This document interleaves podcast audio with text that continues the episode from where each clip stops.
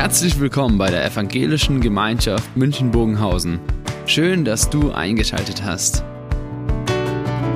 Unser tiefes Anliegen ist, dass die folgende Predigt dich in deiner Situation anspricht, dir eine neue Blickrichtung aus der Bibel schenkt und dass du Gott ganz persönlich begegnest.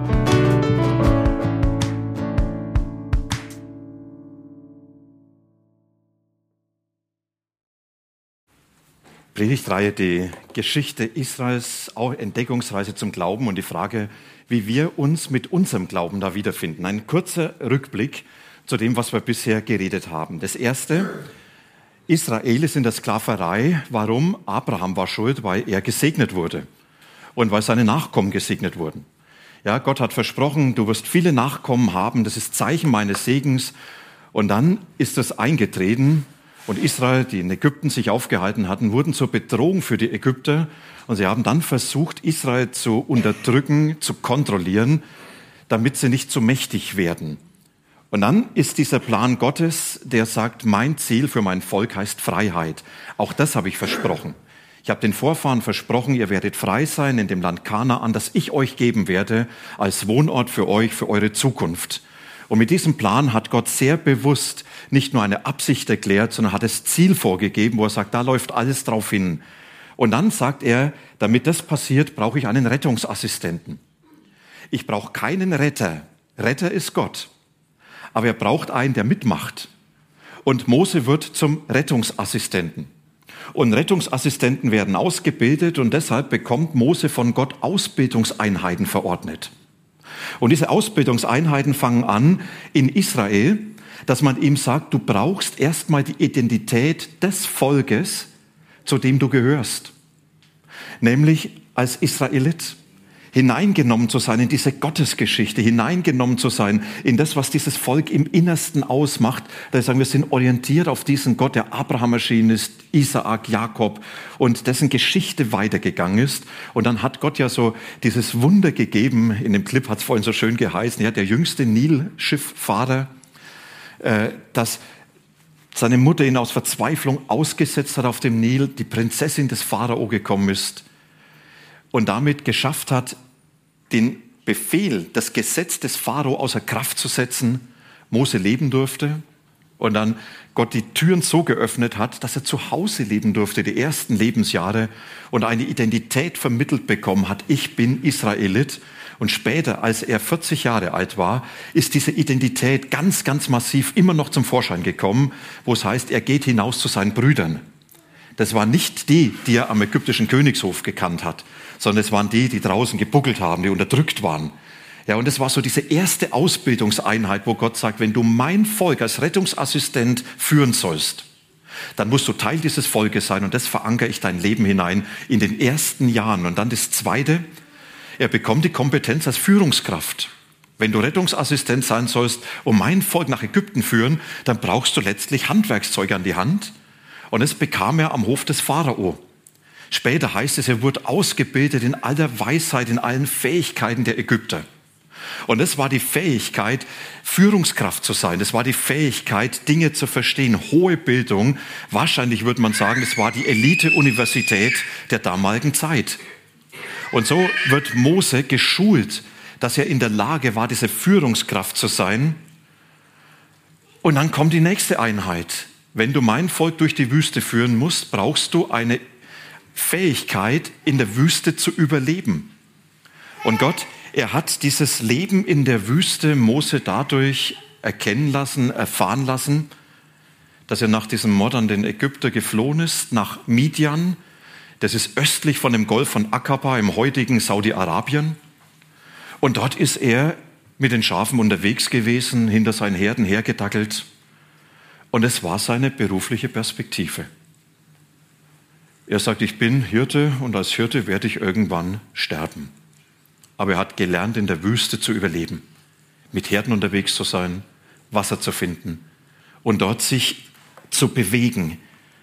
Und in dem ganzen Ausbilden hat Gott immer wieder menschliche Irrwege genommen, falsche Entscheidungen, die Menschen getroffen haben und hat sie in seinen Plan eingebaut, in sein Handeln eingebaut und hat gesagt, egal was ihr für einen Mist baut, es wird immer noch meiner Geschichte dienen müssen. Oder wie es jemand mal gesagt hat, bei Mose sieht man, es gibt keinen Heiligen ohne Vergangenheit und keinen Versager ohne Zukunft. Ich fand den Satz unheimlich treffend. Ja, kein perfekter Mensch, der Rettungsassistent Gottes ist, der nicht irgendwo eine schwierige Vergangenheit hat. Aber auch kein Versager, der nicht bei Gott auch eine Zukunft hat. Und das ist, was Mose dann erlebt hat. Und jetzt kommt ein ganz entscheidender Punkt. In dieser Frage der Identität, jetzt könnte man sagen, Mose, mit dem, was hier ist, jetzt kannst du los. Zurück nach Ägypten, du hast die Identität, du hast die Fähigkeit als Führungskraft, du weißt, wie man in der Wüste lebt, hol dieses Volk aus Ägypten und wisst ihr, 100 Prozent, das wäre schiefgegangen. Weil mit diesen Fähigkeiten hätte ihm das Entscheidende gefehlt. Er hätte dieses Volk niemals nach Ägypten gebracht. Warum bin ich mir so sicher? Wenn ich diese Texte der Bibel lese, die waren kaum aus Ägypten draußen, waren sie in der ersten Sackgasse. Und sie wussten nicht, wie es weitergeht. Und bis die Sackgasse durchschritten ist, Rotes Meer, da waren sie in der Wüste und hatten auf einmal nichts mehr zu essen. Ja, und sagten, warum sind wir so verrückt und rennen durch die Wüste zurück nach Ägypten in die gute alte Zeit? Mose wäre niemals mit diesem Volk nach Ägypten gekommen, wenn es nicht zu diesem entscheidenden Faktor gekommen wäre. Das, was Mose noch gebraucht hat, das war diese persönliche Beziehung zu seinem Gott dass er sagt, wenn ich Rettungsassistent bin, muss ich den Retter kennen. Und dann muss ich wissen, wer mir hilft und wem ich persönlich folgen kann, damit ich diesem Volk vorausgehen kann. Wer ist der Gott, der mich durch die Wüste bringt und der dafür sorgt, dass dieses Volk mit mir in Kanaan ankommt? Und diese Beziehung hat Mose gekannt, eine Beziehung, die Mose für sich erstmal schon wusste. Der Gott der Väter ist dann die Rede. Das war der Gott aus der Vergangenheit. Der Gott, der wohl auch in Midian verehrt worden ist. Ich werde später nochmals ein paar Sätze dazu sagen. Aber es war ein Gott, der für Mose in seinem Leben keine entscheidende Rolle gespielt hat. Darf ich mal überspitzt sagen, da haben ihn die Schafe mehr geprägt als dieser Gott. Und da haben die Schafe seinen Alltag mehr beherrscht als dieser Gott. Und jetzt tritt Gott in das Leben von Mose und sagt, Mose, du sollst erkennen, wer der Retter ist, damit du mitmachen kannst bei dieser Rettungsaktion, die ich vorhabe. Und dann lesen wir in diesem zweiten Buch Mose, Kapitel 3, und ich lese mal diese Begebenheit, die vielleicht mancher kennt. Mose hütete die Herde des Schwiegervaters Jitro. Jitro war der Priester von Midian. Einmal trieb Mose die Herde über die Steppe hinaus. So kam er an den Berg Gottes, den Horeb. Da erschien ihm ein Engel des Herrn. Eine Flamme schlug aus einem Dornbusch. Mose bemerkte, dass der Dornbusch in Flammen stand und trotzdem nicht verbrannte. Mose sagte sich, ich will hingehen und mir diese auffällige Erscheinung ansehen. Warum verbrennt der Dornbusch nicht?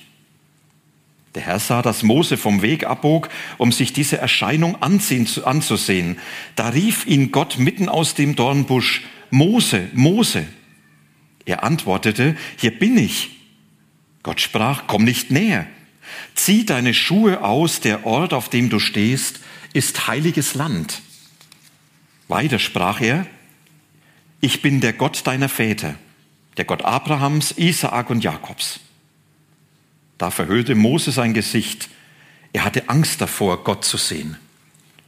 Der Herr sprach, ich habe die Not meines Volkes in Ägypten gesehen. Die Klage über ihre Unterdrückung habe ich gehört. Ich weiß, was sie erdulden müssen, deshalb bin ich herabgekommen, um sie aus der Gewalt der Ägypter zu befreien. Ich will mein Volk aus diesem Land führen. Es soll in ein gutes und weites Land kommen, in dem Milch und Honig fließen, es ist das Land der Kanaaniter und Hethiter, der Amoriter, Perisiter, Hiviter und Jebusiter. Darum sei gewiss, die Klage der Israeliten ist zu mir gedrungen. Ich habe auch gesehen, wie die Ägypter sie quälen. Nun geh, ich sende dich zum Pharao. Du sollst mein Volk, die Israeliten, aus Ägypten führen. Kurze Zäsur.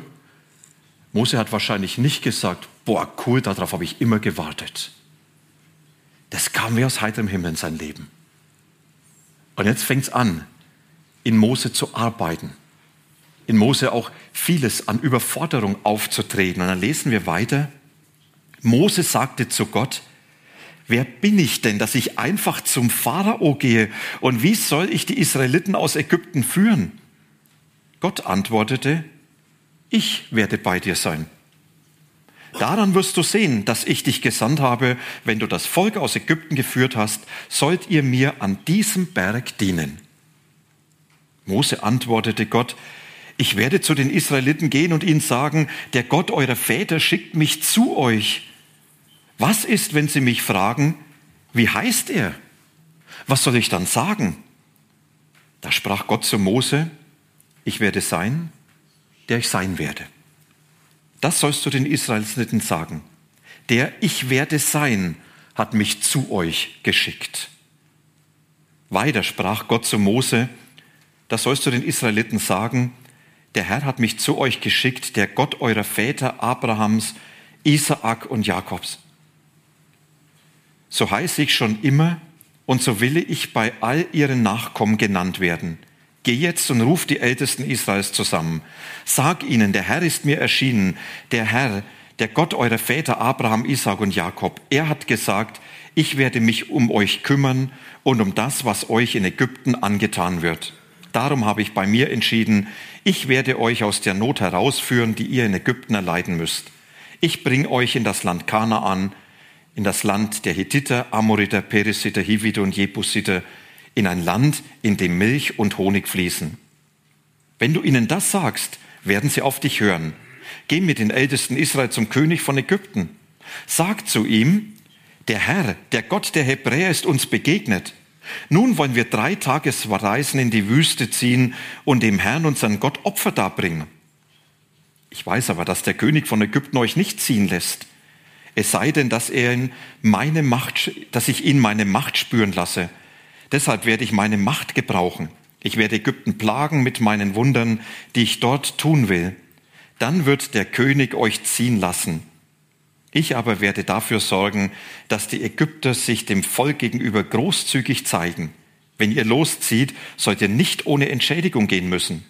Jede Frau soll ihre Nachbarin und Hausgenossin um silberne und goldene Gefäße bitten, auch um Festgewänder soll sie sie bitten, die sollt ihr euren Söhnen und Töchtern anziehen. All das sollt ihr von den Ägyptern mitnehmen. Und dann geht's weiter. Als Mose sagt, Gott, das ist alles schön und gut, aber eigentlich passt das alles nicht, die werden mir nicht glauben. Und dann gibt Gott ihm Zeichen an die Hand, wo er sagt, das kannst du tun, um damit zu beglaubigt bekommen, dass ich dich gesandt habe.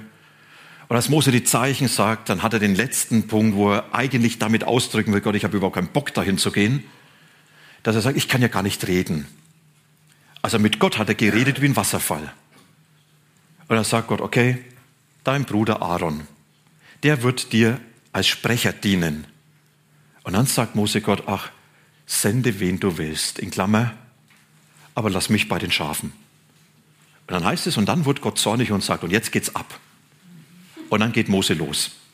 Also eine schöne Begebenheit. Vielleicht habt ihr Lust, da nochmals hineinzuschauen, auch in diese ganze Begebenheit, die uns dort begegnet. Was ist das Ziel? Gott begegnet Mose.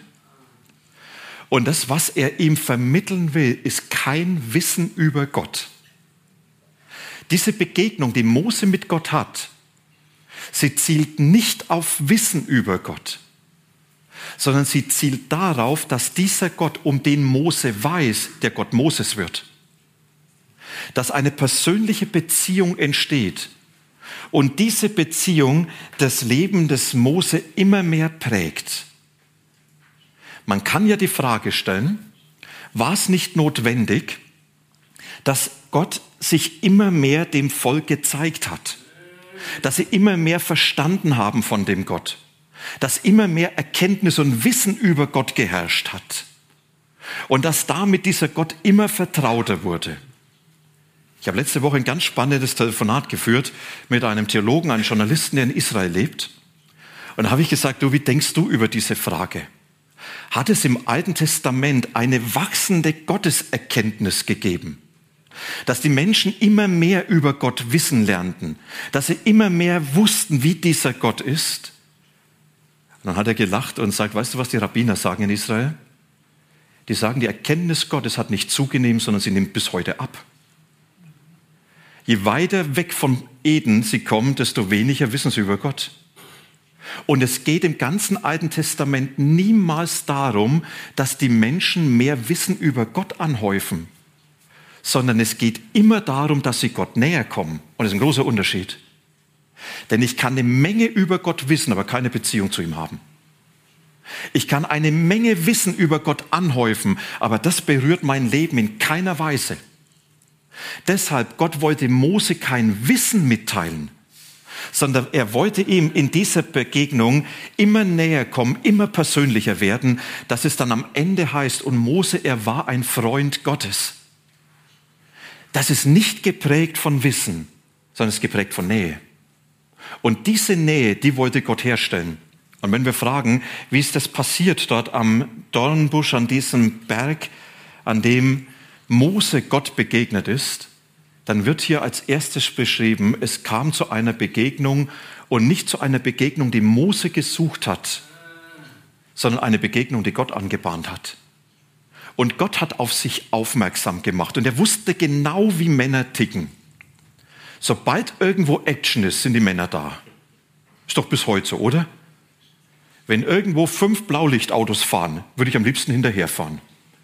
Ihr auch? Man möchte doch wissen, was los ist, oder? Ja, und Mose, ja, das sagt Gott nicht, ich stelle ein Kreuz in die Wüste und dann wirst du dort gehen können, ich baue dort eine Kirche hin, dann kommst du. Sondern als Hirte wusste Mose, wenn es irgendwo in der Wüste brennt, könnte das spannend werden.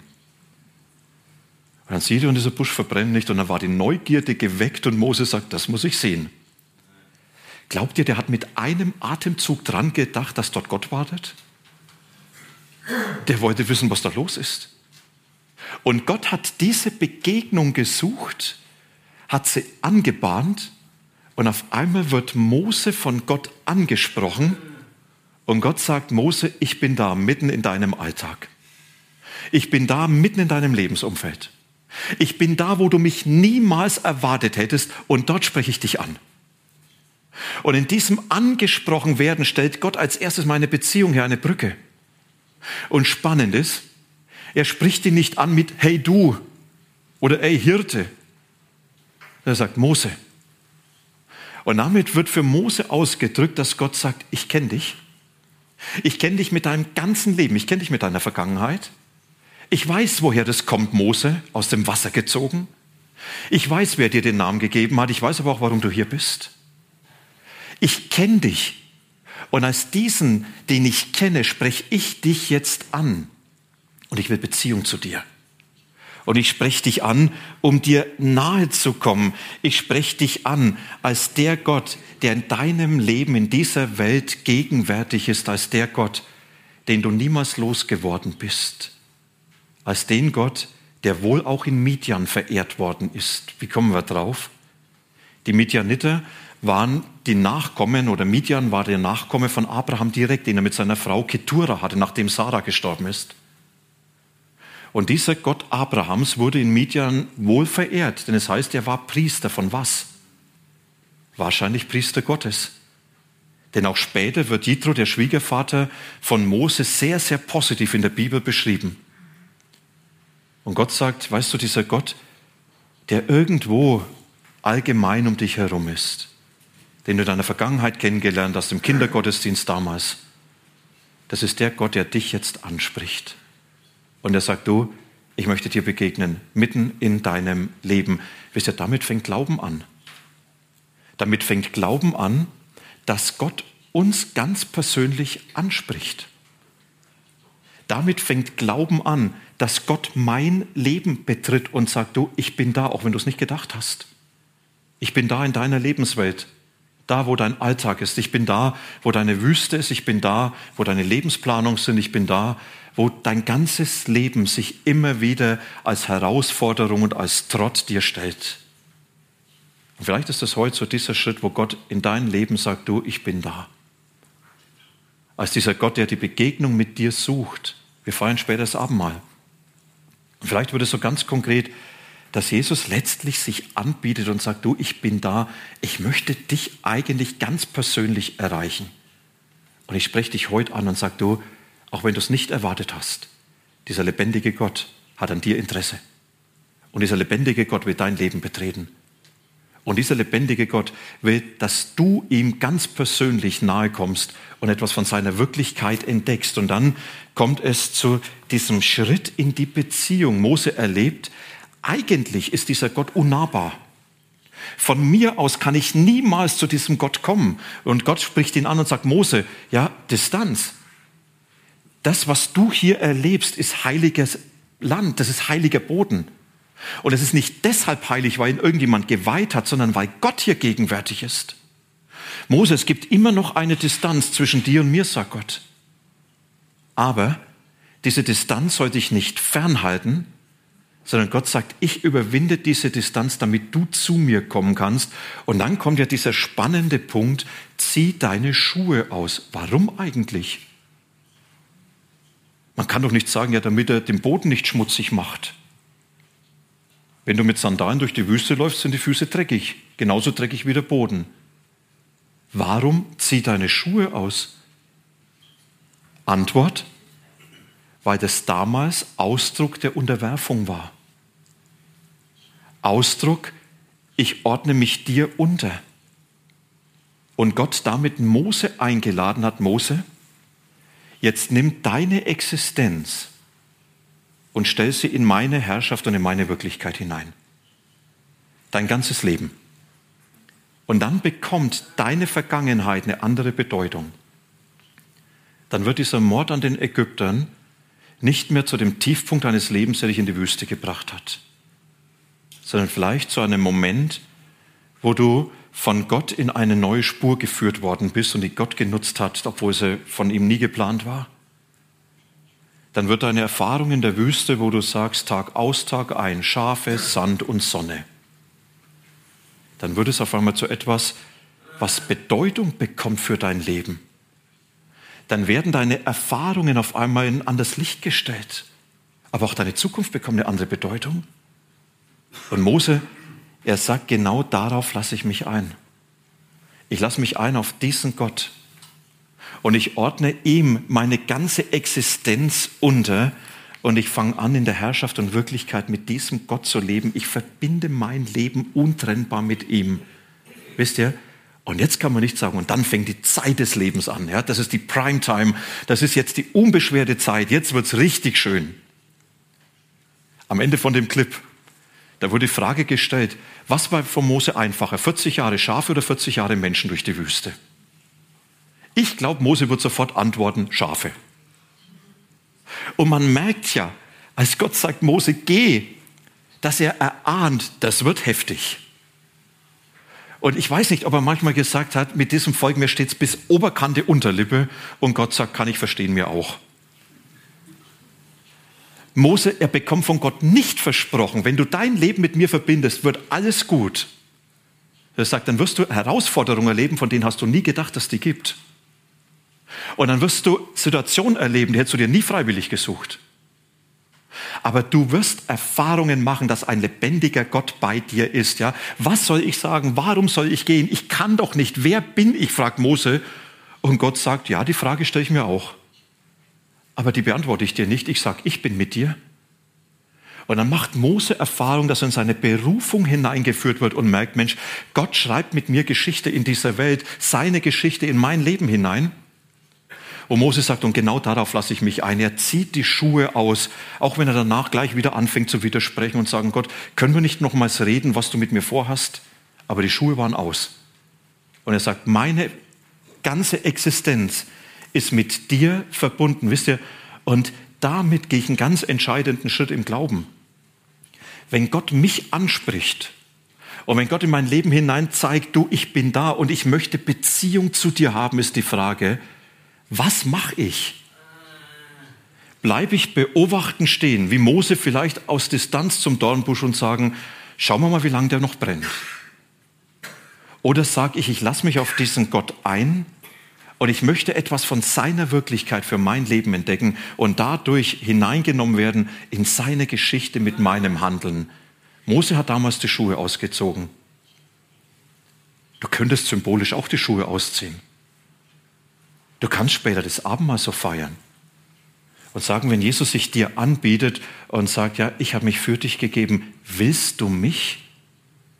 Dann zu sagen, ja, in dem Moment, wo ich das nehme, gebe ich dir das Signal, Jesus, ich verbinde mich mit dir. Du sollst mein Leben in deiner Wirklichkeit und in deiner Herrschaft eingeschlossen haben. Ab jetzt mit dir. Ab jetzt so wie du willst. Und jetzt könnte man sagen, ja, wenn das passiert ist, sagen wir Amen, alles gut, Mose am Ziel, gläubig, vielleicht noch eine Taufe und dann fertig. Aber jetzt geht es erst richtig los. Denn jetzt beginnt eine Entdeckungsreise, die für Mose sein ganzes Leben lang angehalten hat. Und jetzt fragt Mose, nachdem Gott sich ihm vorgestellt hat, ich bin der Gott Abrahams, der Gott Isaaks, der Gott Jakobs, ich bin dieser Gott, der in der Vergangenheit sich gezeigt hat. Jetzt stellt Mose diese ganz spannende Frage, wie heißt du eigentlich? Die Frage nach dem Namen war immer die Frage nach dem Wesen im Orient. Damit stellt Mose die Frage, Gott, wer bist du eigentlich? Wie bist du? Womit habe ich zu rechnen, wenn ich mich auf dich einlasse? Was wird mir begegnen, wenn ich mich dir ausliefere? Und was soll ich den Israeliten sagen, auf wen sie sich einlassen? Gott, wie bist du? Ich will Bescheid wissen. Ich will wissen, was mich erwartet. Und Gott antwortet mit dieser ganz spannenden Aussage, Yahweh. Dieses Tetragramm sagt man auch dazu. Die heiligen Buchstaben im Alten Testament. Man nennt diesen Abschnitt, in dem Gott sich hier offenbart, als den bedeutendsten theologischen Abschnitt im, im zweiten Buch Mose. Und Gott, er gibt Mose damit die Antwort, mein Name ist Yahweh. Wisst ihr, was ich spannend finde? Es heißt zur Zeit von Seth, das war der Sohn von Adam und Eva, nachdem Abel getötet worden ist, hat man Gott mit diesem Namen noch angesprochen. Und dann zur Zeit der Väter Abraham, Isaak, Jakob wurde dieser Name nie mehr gebraucht. Und jetzt spricht Gott Mose und sagt, das ist eigentlich mein Name, das ist mein Wesen, Yahweh. Und es gibt viele die versucht haben, jetzt zu übersetzen, was heißt es eigentlich? Und es wird übersetzt, ich bin, der ich bin. Jetzt stellt euch vor, Jakob hat vorhin hier moderiert, ich würde sagen, Jakob, wer bist du? Und er würde sagen, ich bin, der ich bin. Da würde ich sagen, das ist wenig hilfreich, oder? Man kann das aber auch anders übersetzen. Ich bin, der, der da ist. Oder einfach ich bin. Oder ich bin der, der bei euch ist. Ich bin der für dich da ist. Es geht weiter. Ich bin der Gott, der sich erweist, der Gott, der sich erleben lässt.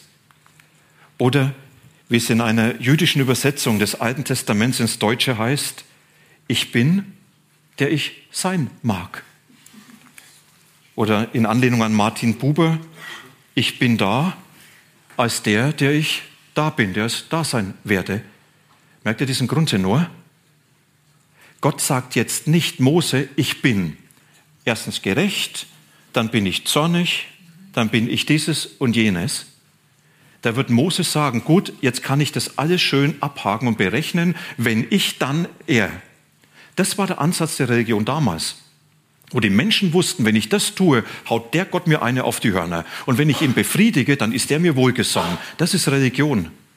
Und Gott sagt, nein, ich will keine Religion, sondern er macht Mose eigentlich damit deutlich, so wie Stefan Kürle ausdrückt in einem Kommentar, mit diesem Namen entzieht sich Gott damit jedem Definitionsversuch und drückt dadurch seine unbedingte Freiheit und Unabhängigkeit, aber auch seine Zuverlässigkeit aus.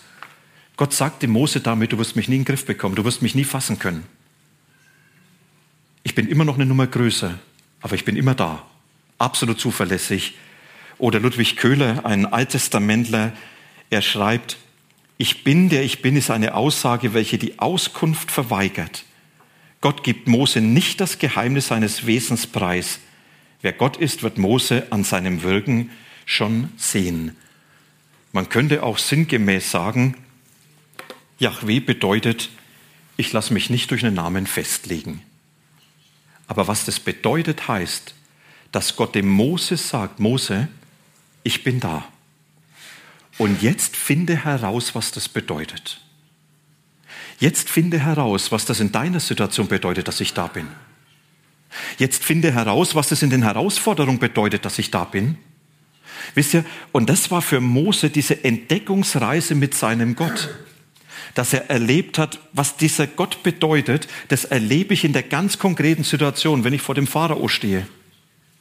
Und das erlebe ich ganz konkret, wenn ich hilflos vor dem Meer stehe. Und das erlebe ich ganz konkret, wenn das Volk nichts zu essen hat. Und das erlebe ich ganz konkret, wenn alles schiefgegangen ist, dann erlebe ich immer wieder neu, was es heißt, dass dieser Gott da ist. Gott, er macht Mose deutlich, Mose, ich bin mit dir. Und jetzt entdecke immer wieder neu, wer Gott ist. Aber bitte leg mich nicht auf deine Erfahrung fest. Und bitte leg mich nicht auf die Erfahrung der anderen fest. Und bitte leg mich nicht auf das fest, was du verstanden hast. Ich bin immer noch größer. Das kann dir Impuls geben. Aber ich kann immer noch ausbrechen. Und der Gott, der auf der einen Seite, als die Israeliten gemurrt haben, Vögel vom Himmel fallen ließ, damit sie wenigstens einen anständigen Wachtelbraten hatten. Als sie das nächste Mal nichts zu essen hatten, hat, Gott, hat Mose nicht gesagt, Gott, ich schaue auf den Himmel, hat schon mal funktioniert, wo bleiben die Vögel?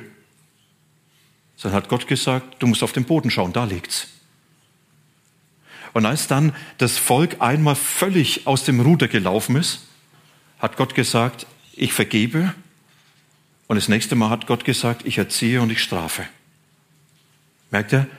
Damit macht Gott deutlich, du wirst mich nie festlegen können auf deine Erwartungen und Erfahrungen, aber du wirst immer entdecken können, ich bin da, ich bin für dich da. Und was das für deine Situation bedeutet, das sollst du jetzt erleben diese Entdeckungsreise zum Glauben, entdecke, wer Gott ist. Wisst ihr, ich habe gesagt, Glaube beginnt mit Begegnung, dass Gott dir nahe kommt. Und Glaube findet einen entscheidenden Schritt, dass du dein Leben mit ihm verbindest, vielleicht immer wieder neu, vielleicht auch mit der Situation, die du jetzt durchlebst und sagst, ja, mit dieser Situation will ich mich ganz bewusst mit Gott verbinden. Und dann stellt man die Frage, was heißt es eigentlich, dass du da bist? Wer bist du jetzt für mich? Und Jesus sagt, du, ich bin da, aber das musst du jetzt herausfinden, das musst du erleben, was das bedeutet. Das wirst du entdecken können. Und das wirst du nur entdecken können, wenn du mit mir jetzt losgehst in diese Situation hinein. Mose, wenn wir nach Ägypten gehen. Mose, wenn wir mit dem Volk in die Wüste gehen. Dann wirst du erleben auf diesem Weg, wer dieser Gott ist, der für dich da ist. Und das ist die Einladung von Jesus an dich. Der dir sagt, du, ich bin da. Und was das bedeutet, das wirst du erleben. Ganz persönlich. Und dieses Ich bin da dürfen wir im Abendmahl jetzt gleich nochmals für uns so fassen. Dass Jesus sagt, du, ich bin da für dich. In deiner ganzen Existenz. Und du wirst erleben, was das bedeutet.